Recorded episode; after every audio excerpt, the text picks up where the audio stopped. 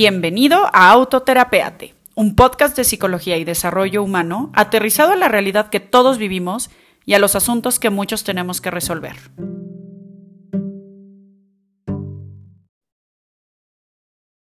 Cinco, cuatro, tres, dos, uno. Amigos, bienvenidos a un episodio más de Autoterapeate Podcast. Yo soy Luga Ballesteros y el día de hoy estoy con una gran invitada, una invitada de honor que desde el año pasado, hace un año no, tuvimos el, el, gusto de conocernos, la vida nos, nos juntó y creo yo que hicimos una química muy, muy linda. Eh, Adri es una mujer que desde que la conoce se le ve eh, toda la sabiduría, toda la experiencia, como todo el, el dominio que tiene acerca de su, de su tema, y ahorita nos va a contar, principalmente es sexóloga, pero bueno, es psicóloga, un montón de cosas, ya, ya nos contaré ahorita su, su carrera, y tuvimos el gusto de viajar juntas, entonces ahí nos pudimos conocer, platicábamos y demás, y creo que en ese congreso en el que nos conocimos, que por un asunto de trabajo, se habló de asuntos, por ejemplo, de menopausia, de los cuales yo no tenía ni idea y me sentí muy afortunada de conocer antes de que me toque. Antes de. Exacto.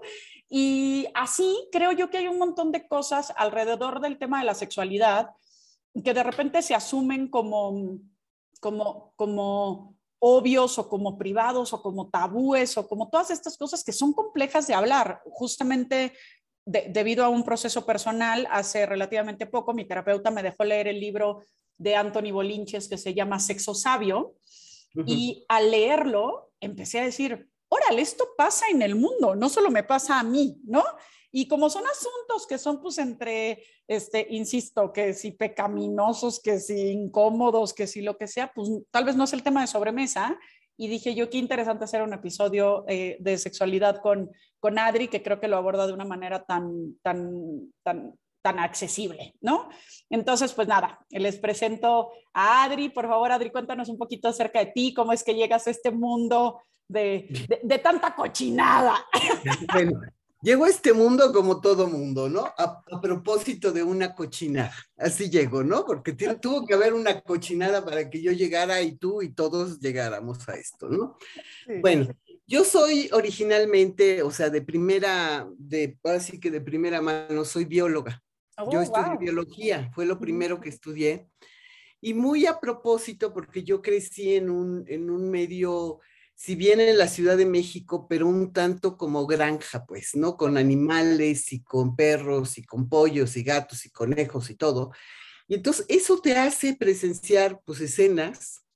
O sea, había este, las cruzas de los animales, este, el nacimiento de los potrillos, o sea, cosas así que nos, nuestros, mis papás, nuestros, porque tengo varios hermanos, este, nos despertaban porque iban a hacer el potrillo. Y entonces todo esto pues te va metiendo, ¿no? Te va metiendo en este, en este mundo. Yo al principio lo pensé de la reproducción. Okay. Por eso estudié biología y te estoy hablando muy chava, ¿no? Muy, muy, como en la prepa, secundaria, prepa, yo decía, es que a mí esta onda de la reproducción me gusta mucho, ¿no? Eh, y ahí fue donde yo empecé a leer cosas de reproducción, pero empecé a comprar mis libritos de sexualidad, de los que vendían en Sanborns y cositas así, como muy inquieta en ese sentido yo y como una adolescente muy inquieta en ese sentido también, ¿no? Entonces entro, estudio biología y tomo una especialidad en biología de la reproducción. Eso me lleva a trabajar en el primer programa de fertilización in vitro en México. Wow, okay. Hace más de 30 años, o sea, te puedo decir hace como 36 o 37 años, que acababa de dejar de, empezaba a ser Ángeles del Pedregal y acababa de dejar de ser humana, pero era apenitas, así hace, hace muchísimos años. Entonces yo entro como coordinando la clínica y coordino a, a, los médicos, con los andrólogos, con la gente del laboratorio, con los con todo el mundo y los pacientes, y empiezo a trabajar mucho con los pacientes. El, doctor que era mi jefe, que era un tipo muy abusado, el doctor Gutiérrez Nájar, y fue el pionero eso en, en México de toda la reproducción asistida, él me, me empieza como a, a, meter mucho en, trabaja con los pacientes, con las parejas, porque las parejas tenían, pues, eh, es todo un impacto el, la, la, la, infertilidad en las parejas, ¿no? Solamente aquellos que lo han vivido se dan cuenta del tamaño del impacto emocional y en la relación de pareja y en su vida completa, lo que sucede con eso. Y, bueno, pues yo empiezo a trabajar con, con, con, esas parejas, o sea, siendo bióloga, yo no tenía la menor idea de qué, qué estaba yo haciendo, ¿no? Pero empecé a leer y todo, y empecé a escuchar en el radio, fíjate, en el radio, a una persona que es un, que fue mi maestro también, como el doctor Gutiérrez Nájar, este otro doctor fue mi maestro, un sexólogo clínico, el más importante creo en México, que es el doctor Eusebio Rubio. Y lo escuché en la radio en un programa de educación sexual que tenía una conductora sexóloga también, Patricia Kelly, en Radio Educación. Entonces los escucho y digo, estos cuates saben mucho. Y yo abro la estación y digo, yo quiero que me den el teléfono de ese doctor. Así. Y entonces entro en contacto con él y resulta que este doctor tiene una asociación que se llama la Asociación Mexicana para la Salud Sexual y forma terapeutas sexuales. Y dije, de aquí soy. Mm. Me metí a estudiar sexología clínica con todas las trabas y con todas las cartas condicionadas, porque yo no era médica, no era psicóloga. Este, me, me hicieron hacer un, un, propedéutico porque yo era bióloga. Y entonces, bueno, hoy ese doctor es uno de mis mejores amigos. O sea, mm. pasado el tiempo es uno de mis mejores amigos. Y, y, y pues yo me entrené ahí y me condicionaron a que yo me formara quisiera una maestría en terapia, en, psicoterapia. yo quería hacer una maestría en psicoterapia de pareja, porque me parecía que la sexología clínica y la psicoterapia de pareja podían ir de la mano, ¿no? Sí, sí, sí, claro. Y, como yo había trabajado... aparte ya tenías el asunto biológico sexual y ahora psicológico, o sea, tenías al ser humano. Quería, quería como englobarlo todo. Y entonces yo había tenido la experiencia de trabajar con las parejas de, de fertilidad, ¿no? Entonces, pues me dijeron, sí, pero tienes que ser un propedéutico y tienes que hacer una maestría en terapia familiar y luego te haces, o sea, y me aventé como 10 mil veces la carrera de psicología, así, ahí con ellos. Y después hice un doctorado en psicoanálisis. Y yo lo que hago es como Ah, yo trabajo mucho con parejas en terapia sexual y en, y en, y en terapia de pareja, pero con un corte psicodinámico, un corte psicoanalítico, pero también sistémico, porque yo me formé como terapeuta sistémica. Y entonces, pues yo soy ya un, un ahí un, este, un collage de, de todo. Pero increíble, porque aparte es un collage que si, si, lo escuchas aislado, pareciera que se va improvisando, pero en realidad se va acomodando como piezas de Tetris en donde se hace una base súper sólida para atender a la persona, porque, porque si nos vamos también a estos conceptos de la somatización de las cosas, es decir, de cuando transferimos los asuntos psicológicos a, la parte biológica, el pues cuerpo. Tú lo empezaste al revés, ¿no? Tú lo empezaste de lo biológico a lo psicológico, pero al final es algo que, pues huevo la gallina, ¿no? Sí, y estoy en eso y, y, bueno, a mí me da una, un, un, ¿cómo se llama? Un espectro muy grande por dónde entrar, por dónde entrar con, al atender a, a, parejas o a pacientes individuales, me da un espectro, porque aparte esto no se construye en seis meses ni en tres, o sea, fue toda la vida, es una construcción de toda la vida que ahorita a mis 64 años, pues, pues ya llevo experiencia y ya tengo mucho camino recorrido, ¿no? Claro. Pero pues este, eso se tardó, se tardó para que se acomode en la cabeza de uno también, ¿no? Sí, sí, sí. Y es que, a ver, aquí, aquí vale la pena creo que poner un paréntesis de, de conceptos para quienes nos escuchan.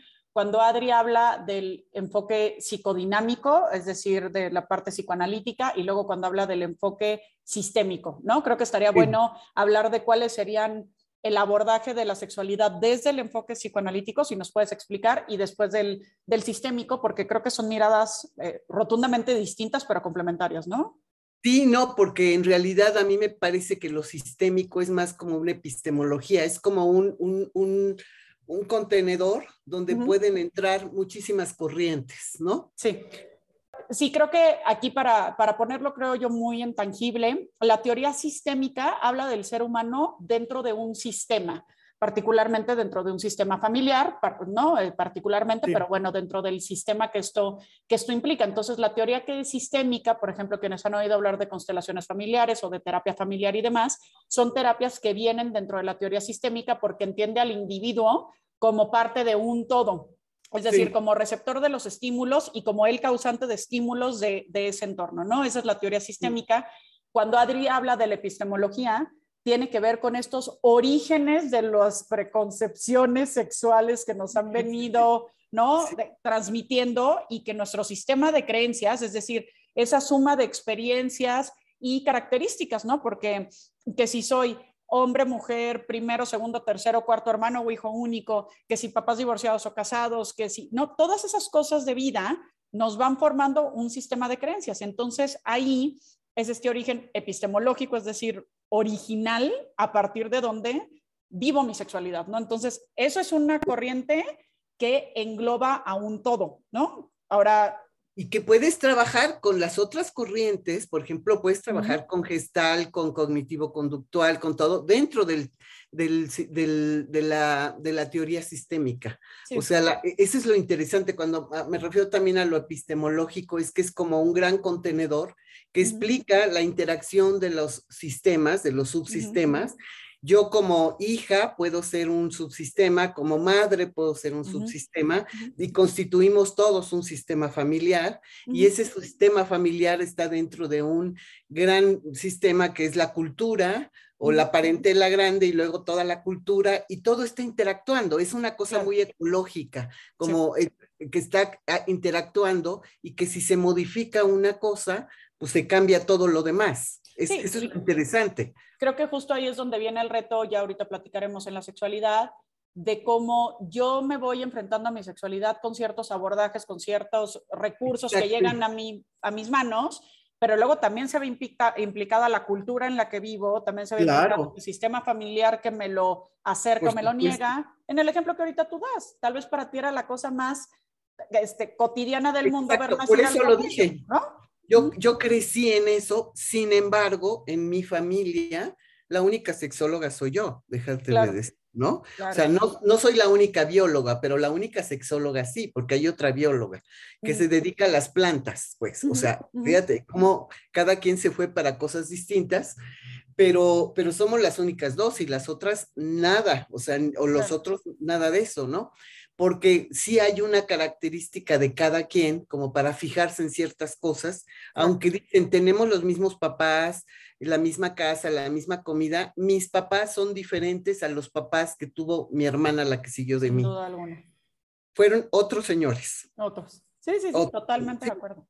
Oye, y, ahora en esta parte, ya, ya, entendimos un poquito la parte sistémica, que, que, creo que era importante porque de repente tal vez entre psicólogos puede ser fácil el pues concepto. sí, como esto y lo otro, pero pues no, no, no todo el mundo lo, lo, entiende, sí. Exacto, entonces vale la pena explicarlo. Ahora cuéntanos un poquito de esta, de esta mirada psicoanalítica, ¿no? ¿Cómo, cómo, aborda Freud estos asuntos? Porque creo que Freud tiene una fama de que, ah, sí, claro, el que nomás hablaba de sexo, el que, ¿no? Y creo yo que es un ser. No, no, yo el día que me muera es el, con el primero que voy a ir a tocar puerta, o sea, me urge hablar este, con él.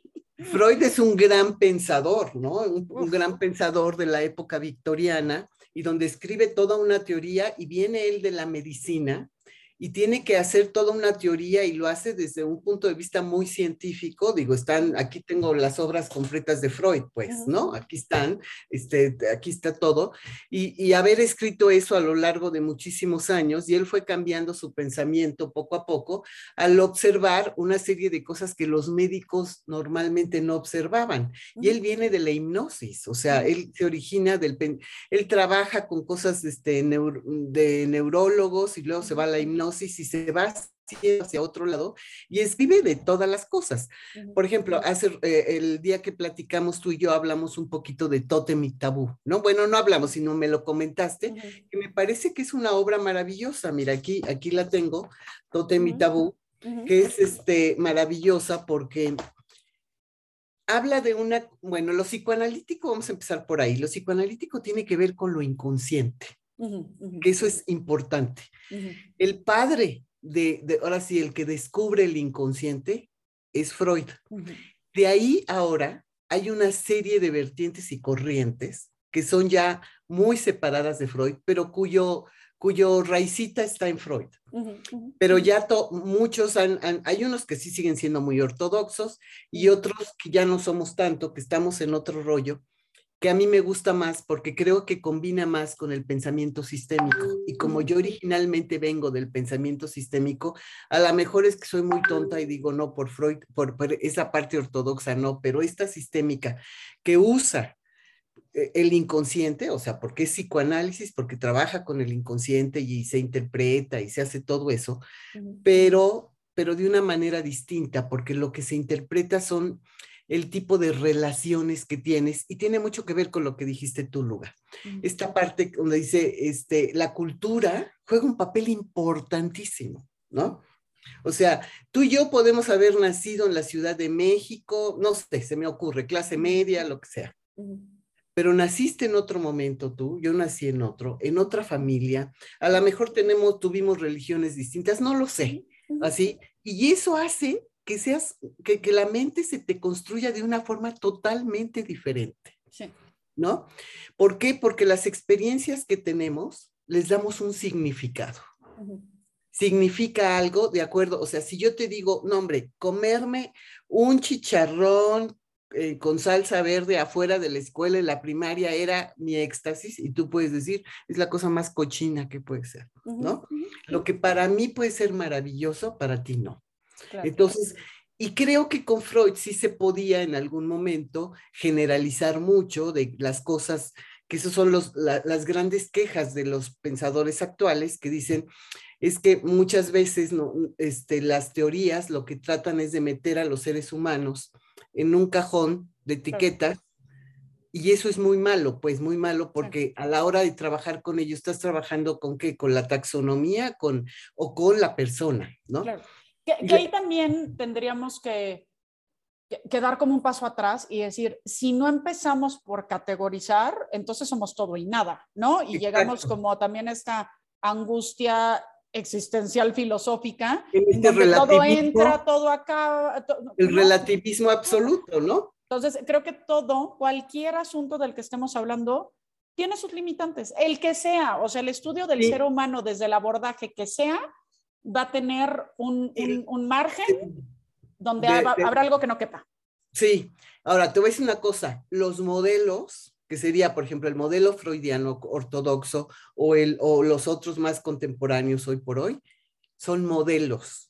Nunca dicen toda la verdad de nada. La verdad absoluta no se tiene. Son formas de mirar algo desde otro lugar y que pueden servir.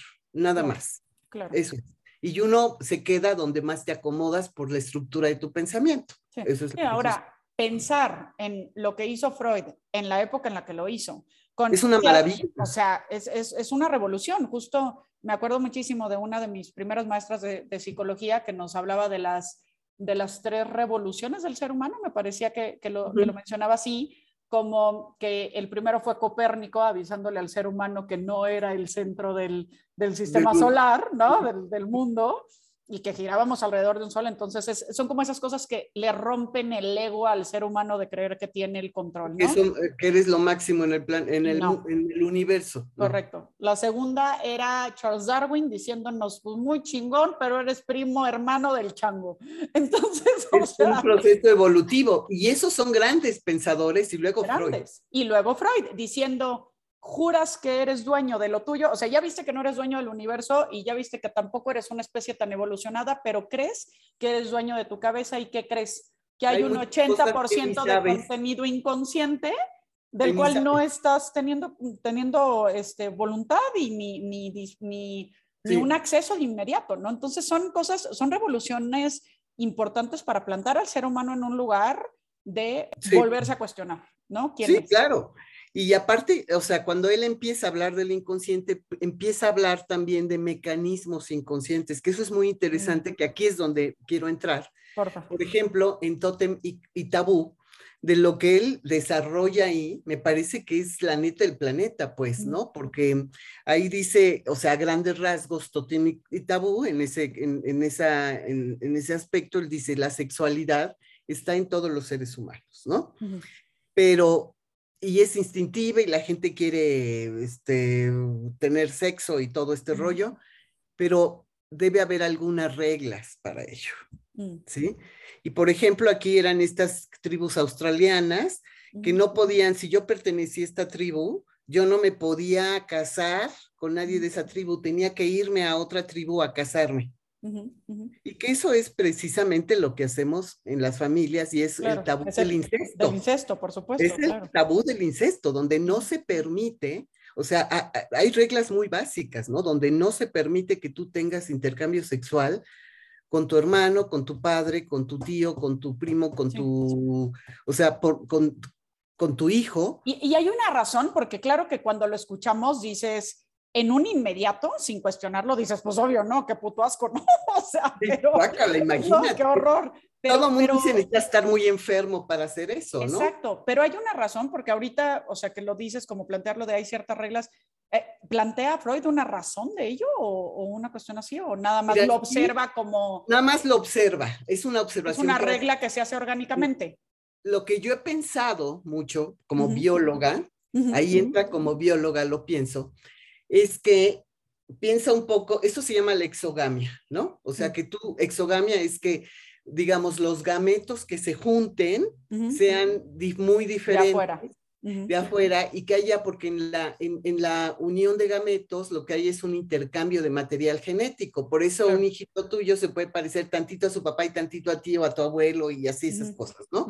Porque hay un entrecruzamiento de material genético que los cromosomas llevan a cabo y dan resultado o productos que es una mezcla, ¿no? Una, así. Y esto hace una cosa que se llama la flexibilidad del genoma, es decir, hay una mayor diversidad del genoma, hay mayores combinaciones genéticas en una misma familia, así, ¿no? Y en una población determinada. ¿Para qué? Esto lo he pensado yo, ¿eh? No lo dice Freud. Sí. Para que cuando viene un meteorito, por ejemplo, como los dinosaurios, o viene un cambio climático tremendo, y esto es absolutamente darwiniano, ¿así? Entonces, esta, esta población tiene mayor posibilidad de sobrevivir porque tiene mayor eh, combinaciones genéticas. Y entonces, unos no sobrevivirán, pero otros sí. Pero si son todos iguales. Sí, sí, sí, sí, son de la misma camada, literalmente hablando, ¿no? Si son todos iguales, viene esto y, se y acaba con la especie, ¿no? o sea, son mecanismos de supervivencia de, la especie que luego ya se convierten en asuntos sociales culturales, ¿no? Por, por la tonalidad que se le da en términos ya de manada y de, y de convivencia social, ¿no? Sí, exactamente. Y de hecho, por ejemplo, en la cría de, de por ejemplo, en los animales, los, los, creadores de animales hacen como ingeniería genética o como combinaciones ahí, este, para mejorar, para que tengan los pies chiquitos y grandes y todo, cruzando hermanos con hermanos, madres con hijos, o sea, hacen cosas así, ¿no? Ok, wow que bueno, que en los humanos no debería ser, sin embargo, sí hay gente que se salta y eso tiene que ver con la represión. Hay gente que no tiene suficiente represión sexual, que no es lo mismo que la culpa, ¿eh? es otra cosa. A ver, ya Me estoy metiendo. Eso me encanta, me encanta, dinos, dinos. Ahí ya me estoy metiendo, porque la represión es esto que, que menciona Freud, ¿no? O sea, tú tus instintos sexuales los reprimes con tu familia, o sea, ni siquiera te, te, se te ocurre. Te cruza, claro. Este, decir, híjole, ¿cómo me gusta mi papá? O sea, las niñas chiquitas sí piensan en el príncipe y todo, pero ya grandes dicen guácala. Ya es un trastorno, o sea, ya, ya, ya tener eso ya es un trastorno. Es un trastorno, ¿no? Exactamente. Entonces tú lo que haces es que volteas tus ojitos a encontrarte a alguien que sea... Que se parezca a mi papá, pero que no sea él. Exactamente, que se parezca. Por eso es que cuando estás en pareja y volteas, dices, ay, este güey cada vez se parece más a mi papá, ¿no? es tremendo. Que eso, hay, esto también tiene que ver con otros mecanismos inconscientes de pareja que, se dan y que son maravillosos, son mágicos, es impresionante para que suceda esto, ¿no? Que aquí Pero, déjame ponerte una pausa y, dar como cierto contexto eh, a, quienes nos escuchan, ¿no? De lo que habla Freud, y voy a tratar de ser como lo más práctica posible, es del desarrollo, entre un montón de cosas, es del desarrollo psicosexual del ser humano, ¿no? En donde él explica eh, me parece que cinco fases principales, ¿no? A través de las cuales se desarrolla el ser humano, en donde la primera es la fase oral, desde cero a dos años, en donde el bebé conoce el mundo a través de la boca, donde está el tema de la lactancia, de, meterse todo a la boca literal los bebés, etcétera, ¿no? Y es una etapa de desarrollo, así como ahorita estamos diciendo la parte de que si te gusta alguien parecido a tu, a tu mamá o a tu papá, ¿no? Que cuando no hay un desarrollo pleno, que yo creo que básicamente el de nadie, ¿no? O sea, sí, por supuesto.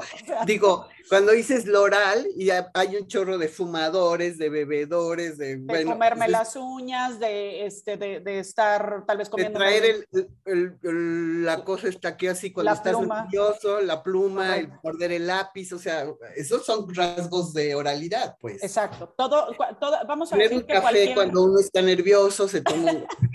y Adri me enseña su café. No, son, son como etapas en las que, porque por supuesto, pues el ser humano siempre está en construcción, como tienen ciertas interrupciones o ciertas complicaciones, pues se van quedando, como vamos a decir, tareas pendientes en donde vamos reflejando ciertos comportamientos en la adultez. Eso es la etapa oral, ¿no? Después está la etapa anal, que es de los dos a los cuatro años, que es cuando principalmente se está formando toda esta parte de control de esfínter, en donde el bebé aprende a, dejar el pañal y todo esto, y empieza a ver un tema de control frente a, quienes le rodean, ¿no? O sea, yo me hago pipí, mi mamá me, se pone feliz, yo me hago popó y mi mamá está vuelta loca y es como un mecanismo incluso de manipulación, ¿no? De, claro, claro. Con, con, el padre, ¿no?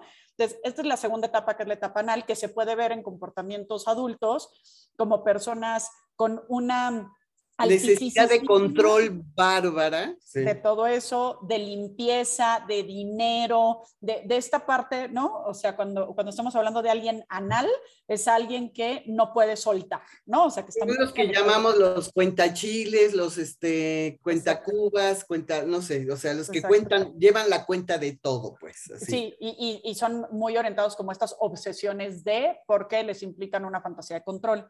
Después entramos de los, creo que como cuatro a siete años, ¿no? Aprox es la etapa... Toda la, la edípica, toda la parte, ¿no? Sí, que, que se conoce como etapa fálica o etapa edípica, que es el famoso complejo de Edipo o complejo de Electra, ¿no? Que es que el, el, hijo varón se enamora de, de, de la madre o, o, la hija este, el padre, ¿no?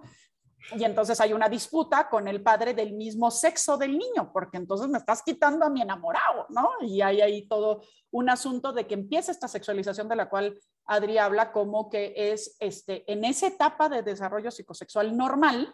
¿Por qué? Porque hay esta como como este acercamiento a en donde la madurez del padre es clave para no generar realmente una disputa. Y porque ahí entra todo el tema de este, del incesto y todo, porque si hay un adulto que no está bien parado, pues entonces, y los he escuchado yo que dicen, es que el niño me provocó, el niño quería conmigo, el digo, pues, eso no pasa. O se nos mete en la cama, o se nos mete en la cama, no, a mi, a mi mujer y a mí, o estas cosas en donde con todo el amor y toda la contención hay que decir, ¿no?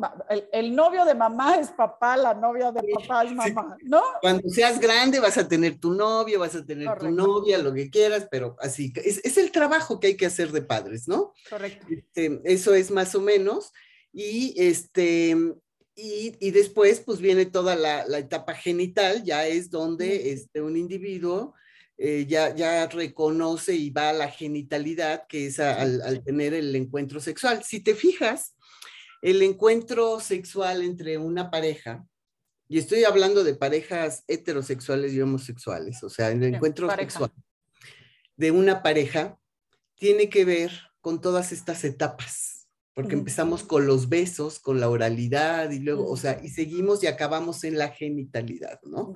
O sea, recorre, hay un recorrido en, digamos, en la mm. danza erótica, hay un recorrido por esta interesante. Oye, y, fíjate que nos faltó la etapa entre, entre dípica y, y, genital, la, la etapa latente, latente, ¿no? Que es esta etapa que todos conocemos como del club de Toby, en donde guácala a los niños, guácala a las niñas, y donde hay hasta incluso una aversión por la parte sexual, ¿no? Y como Aparentemente, aparentemente, pero lo que pasa es que es la libido, o sea, la, la energía libidinal está puesta en que ahí Erickson, lo, lo, Erickson, que es otro autor, los pone mucho en las etapas donde hay mucha creatividad, donde este club de Toby, pues que juegan al fútbol y que juegan a esto, y las niñas que juegan a ser las princesas y todo esto, todo esto es como algo que se está gestando toda la sexualidad ahí. Toda se está gestando ahí. Todo, todo. Perdón, es que, está, es que está sonando la campana de la iglesia, entonces le puse, le puse son, e, este silencio, pero tú, tú síguete. Tú, que está muy bien que estemos hablando de eso y en la campana de la iglesia, porque ahorita voy, voy a, lo voy a asociar a la campana de la iglesia, me parece perfecto. Ya no voy a editar este pedazo. Bueno, este, es la represión la represión es eso que nos impide que, tengamos este, en cualquier lugar sexo o con quien sea, o sea que... O sea, la represión es lo funcional de contener la sexualidad. Sí, sí, y dejarla salir cuando sea el momento, ¿no? Cuando amerite. Pero aparece, o sea, el tema de la culpa es un tema que a mi parecer lo quiero jalar para otro lugar, no para Freud, sino es una cosa que se instala, por ejemplo, en el medioevo con el pensamiento judio-cristiano. Porque en el medioevo, que era la iglesia quien manejaba este, el mundo en realidad, ellos organizaban a la gente para ver quién se casaba con quién y quién nacía en qué reino, por, no por amor ni por nada de eso, sino porque necesitaban juntar reinos, juntar ejércitos, ganar territorios, este... Por, lana y poder, básicamente. Por lana y poder, porque los, los, la iglesia en ese momento, ellos sí tenían ad libitum relaciones sexuales. Mm. Ellos sí lo tenían. Mm. La cosa del celibato vino después. En ese momento ellos eran, ejercían la sexualidad a todo lo que daba, con quien sea y como fuera, y a los fieles es a quien les decían quién con quién sí, quién no, pero sobre todo a los, a los, a los monarcas, ¿no? A los, a los feudales ya. Porque pues a los que convenía por lana, pues a los demás. Claro, por supuesto, esto es un asunto de poder. Incluso a las mujeres, por eso el tema de, por ejemplo, por qué las mujeres tan reprimidas sexualmente se origina ahí. Como las mujeres somos las que tenemos la capacidad gestante, o sea, esto. Los hombres se iban a la guerra a las cruzadas o a lo que fuera, se iban. Y entonces lo que sucedía es que ellas se quedaban y era un peligro tremendo que se quedaran y tuvieran un encuentro sexual con alguien. porque ellas también se iban a cruzar, pero no en las cruzadas. y entonces podían quedar embarazadas de alguien que no, que no era del matrimonio y entonces, ¿dónde iba a quedar la lana? claro. Oye, yo me voy a chambear a la guerra y regreso y le tengo que repartir a alguien que no sé si es mi chamaco, pues no me conviene. Como no había pruebas de ADN ni nada en ese momento, entonces la forma que aseguraban era la represión a la sexualidad femenina, los, los este, cinturones de castidad, todo este tipo de cosas, ¿no? Claro. Pero no, otra vez, no por amor, no por, o sea, por nada romántico, sino por este asunto de yo voy a repartir mis, mis, patos, mis camellos, mis este, tierras, mi lo que sea, con quien yo sepa que es mi descendencia, ¿no? Exactamente. Y la única forma de asegurarlo era reprimir la sexualidad femenina, más no la masculina. Ellos podían tener lo que fuera y tener hijos por otras partes. Suena familiar, o sea, no sé, ¿estamos hablando del medievo? Esto, qué bueno que lo dijiste, porque cuando yo doy clase de esto y así empiezo mi, doy un seminario de psicoanálisis de pareja, empiezo así, de que, eh, y estoy hablando de la pareja occidental nada más, ¿eh?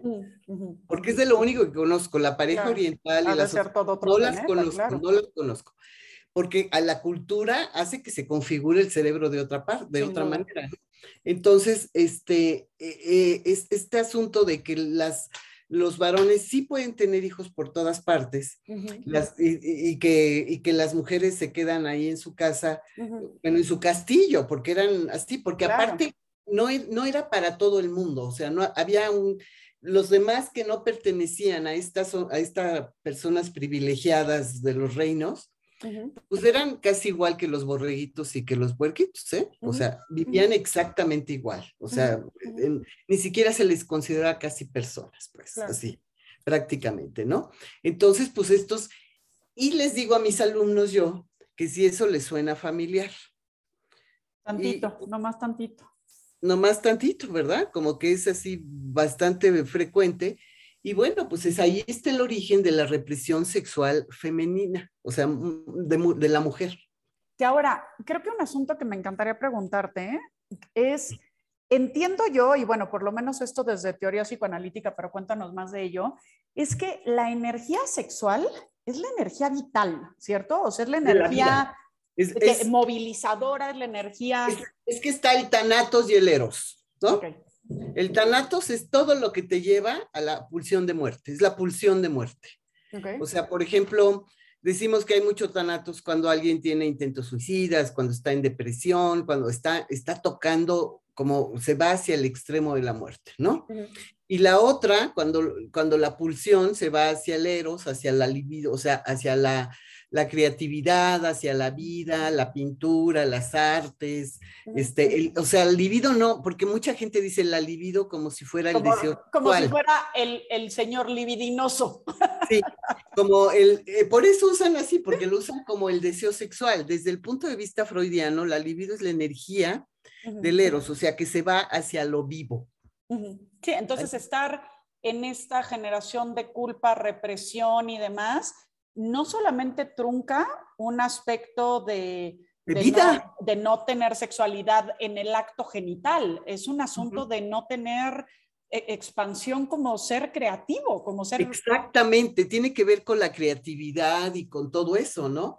Hay gente que, que, vive la vida sin ser creativo, sin la capacidad de disfrutar, por ejemplo, la capacidad de, de, del hedonismo, ¿no? La capacidad de disfrutar una comida, aquella vez que nos fuimos al mar y ves el mar y todo, pues eso te llena, te llena de, vida, ¿no? Esa cena que tuvimos, los vinos y todo, eso es eros. Claro. o sea, eros no tiene que ser el acto sexual, la actividad sexual, el eros es todo todo lo que sea disfrute y placer.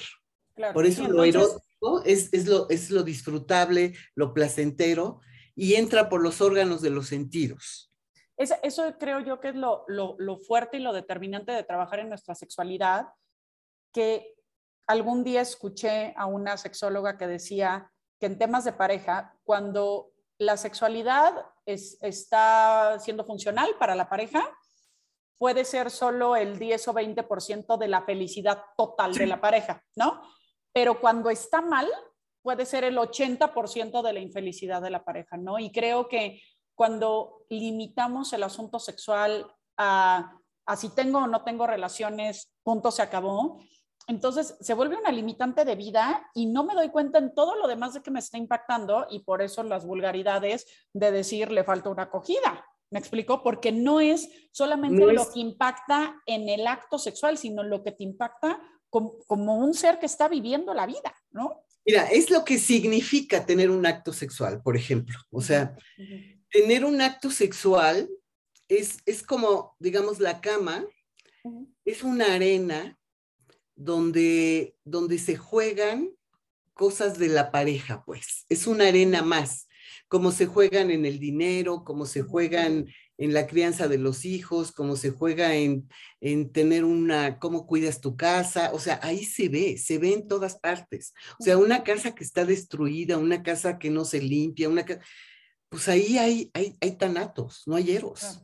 Claro, claro. Sí, y que, que, es un poco lo que creo que luego eh, toma Fromm dentro de la biofilia y la necrofilia, ¿no? No la biofilia como el este, tener sexo con animales, sino el filia de, de, vínculo, de amor y demás, el amor hacia la vida. A la muerte o a la vida, pues. De vincularte a la, a la muerte o a la vida. Entonces, ahora, dinos algo. Sin resumir la sexualidad al acto genital, ¿cómo podemos trabajar en nuestra sexualidad en esta expansión? Nos estabas empezando a hablar de los sentidos, ¿no? De que es algo que se capta desde los sentidos. ¿Cómo, cómo explorarlo? Es decir, tal vez desde la sexualidad, pero también extrasexual. ¿Cómo puedo yo hacerlo cuando, cuando no tengo una pareja o cuando, ¿qué, qué, hay ahí? Que uno es sexual desde que nace hasta que te mueres, tengas pareja o no tengas pareja, ¿no? Este, es, es, por ejemplo, la posibilidad de disfrutar, como, o sea, a ti te gusta la música, estar escuchando música, o sea, llenarte de todos estos estímulos, o sea, llenarte de estímulos que son libidinales, digamos así, ¿no? Que son, que te llevan al eros. Y, no es necesariamente que te tengas que estar cogiendo a alguien todo el tiempo, pues, ¿no?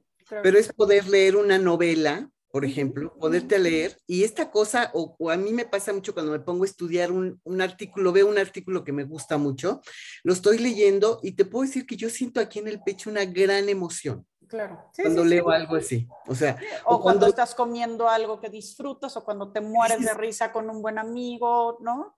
Cuando te la pasas bomba oyendo a tus amigos, bromeando y que estás riéndote, pero así que hasta la panza te duele de reírte, eso es eros.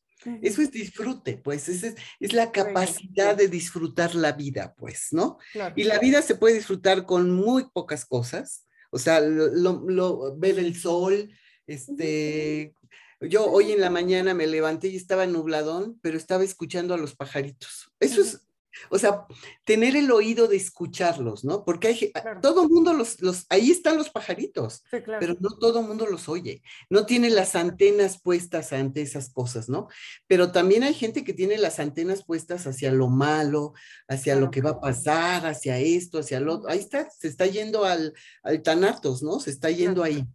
Ahora, la sexualidad, o sea, el, el, el, encuentro, vamos a ponerlo así, erótico, que no necesariamente que tiene que ser penetración y todo eso, o sea, el, tocamiento de las pieles, el contacto, todo el olfato, la vista, todo, eso ya es erótico per se. Claro. O sea, ya es erótico. Hace poco me, me, decía una amiga y me encantó el concepto, que el, el foreplay o este como jugueteo, vamos a decir, previo a el acto sexual como tal, empieza cuando termina el último coito, ¿no? que es, toda, la, ¿no? la conquista, el detalle, la llamada, la, ¿no? O sea, todo ese proceso es parte de, ¿no? Es que, mira, Octavio Paz dice que todo encuentro erótico requiere de algo importante, la imaginación, porque está aquí. la sexualidad no está abajo, está acá.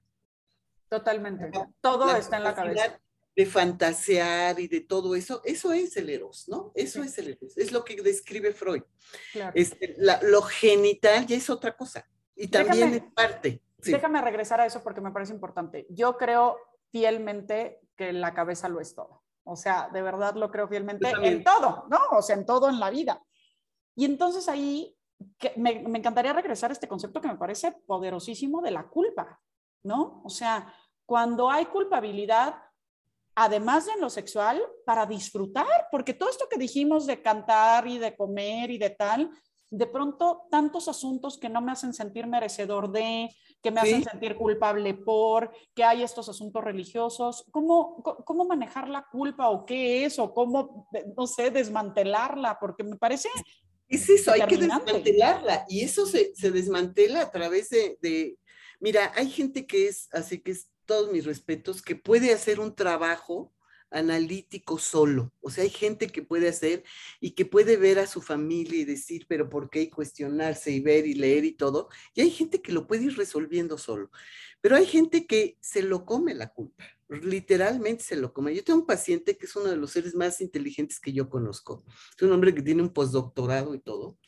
Y él disfruta mucho y ni siquiera es un fumador empedernido ni un bebedor empedernido pero le gusta mucho fumarse su cigarro y echarse un mezcal, o dos o tres, pero tampoco es que digas qué bárbaro, es, es un hombre productivo, es científico, este, lee muchísimo, lee 800 idiomas, o sea, es, o sea, es buen, es un tipo inteligente.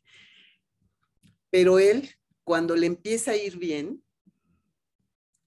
entonces empieza a cuestionar, fíjate, se empieza a sentir bien en el trabajo y en esto y está muy productivo y entonces empieza, no, se me hace que soy un alcohólico. Y entonces se prohíbe tomar todo. Y se mm, prohíbe... Se castiga. Se castiga. Eso es lo que Freud le llama super yo. Ese super yo que te dice, esto está bien y esto está mal. que ese, juez, ¿no? Ese juez, pero que sí es importante que sepas que está bien y que está mal. O sea, sí es importante, es, es, es la ley.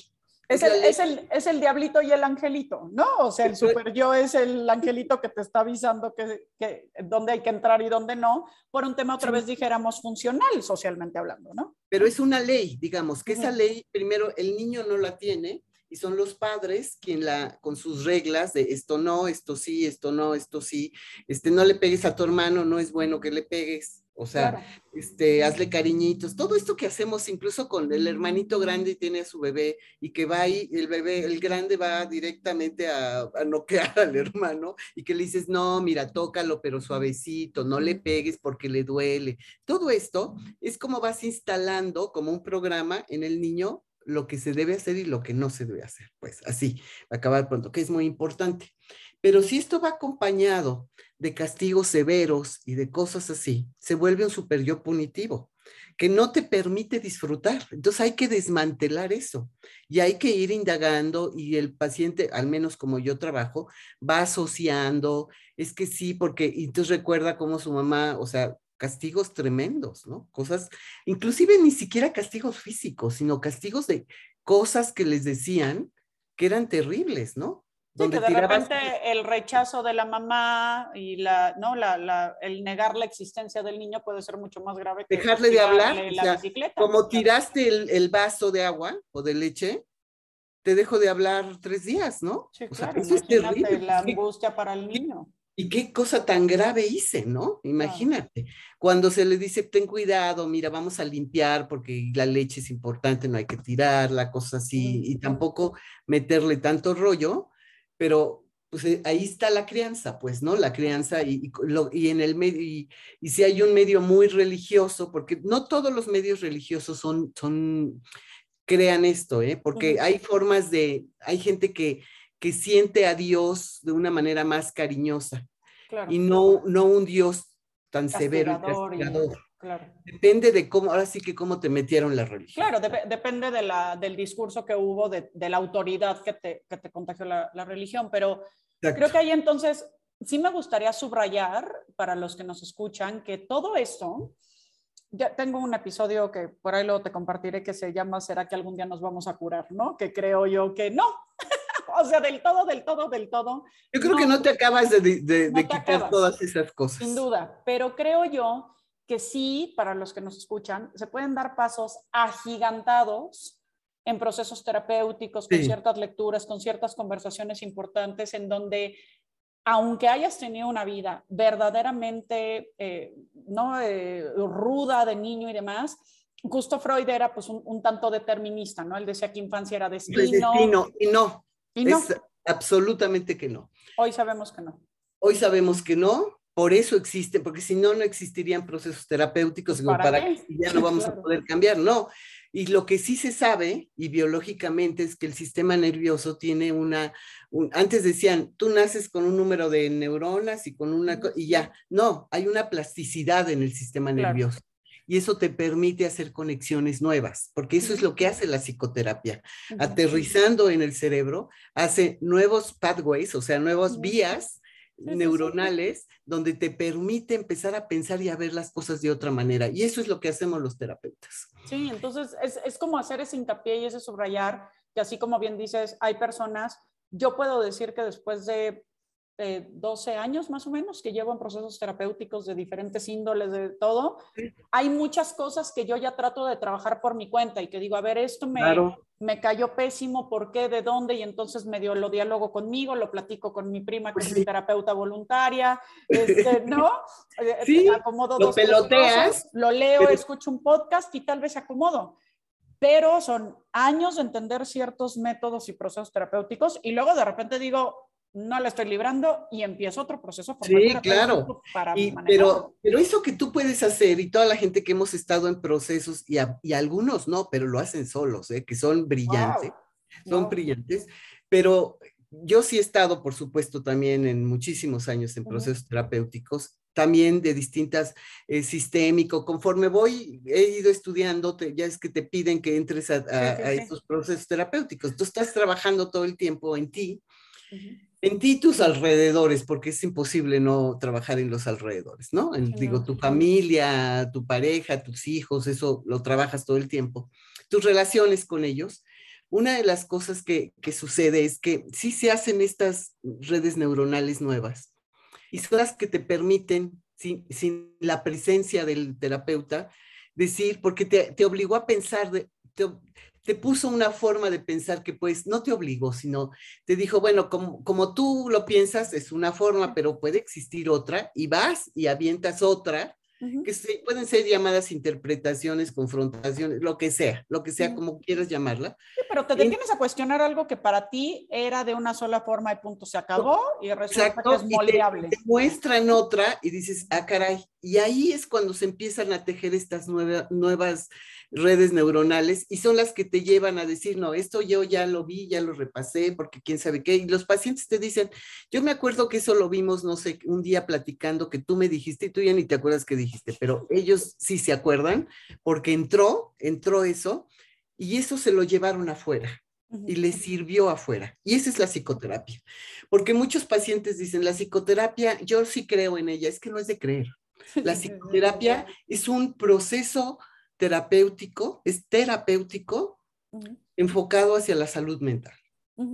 Sí, sí. Eso es, es salud, es, es, un, es un tratamiento, no es, no, no es de creer en él o no, pues, ¿no? Sí, creo que, creo que esta parte, cerrando con el capítulo, que tengo, no sé, ganas de hablar como unas ocho o nueve horas más, pero bueno, este, con la intención de quedarnos pues con... Como otro día nos podemos ver, otro día nos ponemos. Me encantaría, me encantaría, creo que hay un montón de cosas como que abordar, pero creo que, o sea, como algunos eh, veintes que me llevo como muy claros es, punto número uno, la sexualidad no se limita a lo, a lo genital, o el erotismo, vamos a decir, o eros, es un tema de pulsión de vida, entonces es un tema de energía creadora, entonces ya sea si estás cantando, cocinando, tejiendo, leyendo, riendo o, haciendo el amor también, o, también. haciendo el amor, son asuntos que, que, son de energía creadora y que te van a dar, yo, yo creo que es esta parte como transformadora de la energía, en donde pues dicen que la energía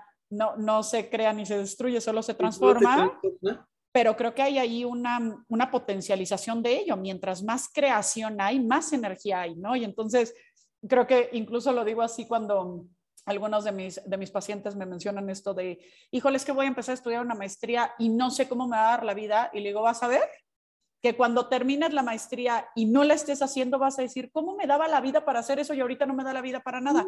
Porque cuando te metes en energía creadora, es como que traes reserva, o sea, es, es, como cuando una fiesta que tú dices, tengo una flojera espantosa y alguien te sonsaca y vas a la fiesta y te la pasas bomba y tú pensabas que esa noche ibas a estar dormida. Claro, a las estás, de la noche. Sí. Y estás en la fiesta a todo dar, ¿no? O sea, porque te conectas con esa cosa, ¿no? Te conectas con, con la energía de vida.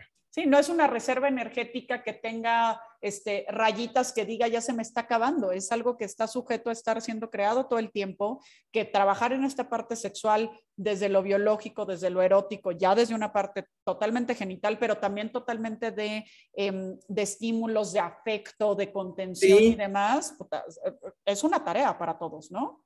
Sí, sí, cómo no, cómo no. Y, y nada, creo que estar como también muy atentos a que probablemente justo estas pulsiones de muerte, es decir, de destrucción, de depresión, de ansiedad, de escenarios caóticos, de, todas estas cuestiones que nos dan, vamos a decir que para abajo, pues serían contrarrestadas con, con, el antídoto de Eros, ¿no? De vida, de sí, claro, claro, es el que te jala. Y entonces, este, digo, ¿cuántas veces la gente dice, no, es que encuentran la manera, por ejemplo, una forma de detectar que estamos como para el otro lado, es decir, eh, este, alguien te propone, oye, vamos a hacer esto. No, porque eso está muy difícil, porque quién sabe qué, porque es así. Esto no, no se puede. Cuando nada más encuentras cómo no se pueden las cosas, ahí hay un problema. Porque uno puede decir, yo quiero irme a este lugar y empiezas, sí está canijo, pero bueno, vamos a ver, y, y, y un obstáculo. ¿Con qué recursos tengo? Eh, ¿No? ¿Cómo lo logro? Vamos a ver cómo le hago y le pregunto a fulanito y a perenganito y un obstáculo ya lo logré y así, pum, pum, y de repente volteas para atrás y ves un montón de obstáculos que ya pasaste, ¿no? Claro. Ese es la libido, ese es la, el eros, ese es. Es, increíble, ese, ese tip que nos das creo yo que está súper tangible y creo que se puede ver de una manera total, totalmente cotidiana, ¿no? Es decir, estoy encontrando impedimentos para lograr lo, que quiero, lo que me propongo, o estoy encontrando soluciones. La mejor razón para no hacer algo, ahí tengo algo, ahí está pasando. estoy atorado, estoy atrapado, ¿qué me pasa? ¿Quién sabe qué pasará, no? Habría que ver qué pasa en esa persona, pero es como un, un, un, aviso de algo. Una llamada de primeros auxilios, ¿no? Un poco. sí. ¿Tienes algún otro como estos que pudiera ser así como como un aviso, algo así que nos pudiera, o tal vez un, libro, película, algo que nos sugieras. Te digo, yo leí el libro de Sexo Sabio de Antonio Bolinches, que otra vez se lo recomiendo, que me parece muy accesible la forma de estar escrito, que te hace cuestionarte asuntos de tu sexualidad sin ser un libro tecniquísimo de flojera ni de que te pongan ahí el esquema este, que te dé repele o lo que sea, sino te, te, narra esto. ¿Hay algo que tú sugieras como, como una especie de autodiagnóstico para los que nos escuchan que, que pudieran optar por trabajar en ello?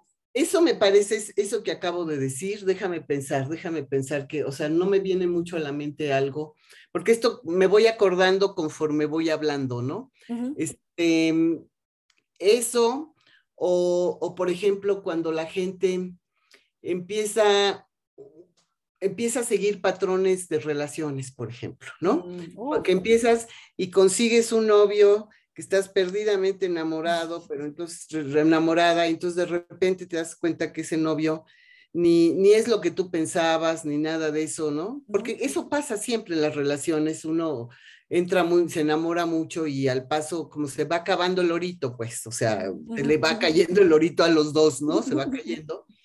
Y, y, y lo que sucede en, en una llamada de atención es cuando tú ya no puedes continuar la relación una vez que se cae el orito, sino que tienes que romper la relación para volver a encontrar mm. otro que te deslumbre.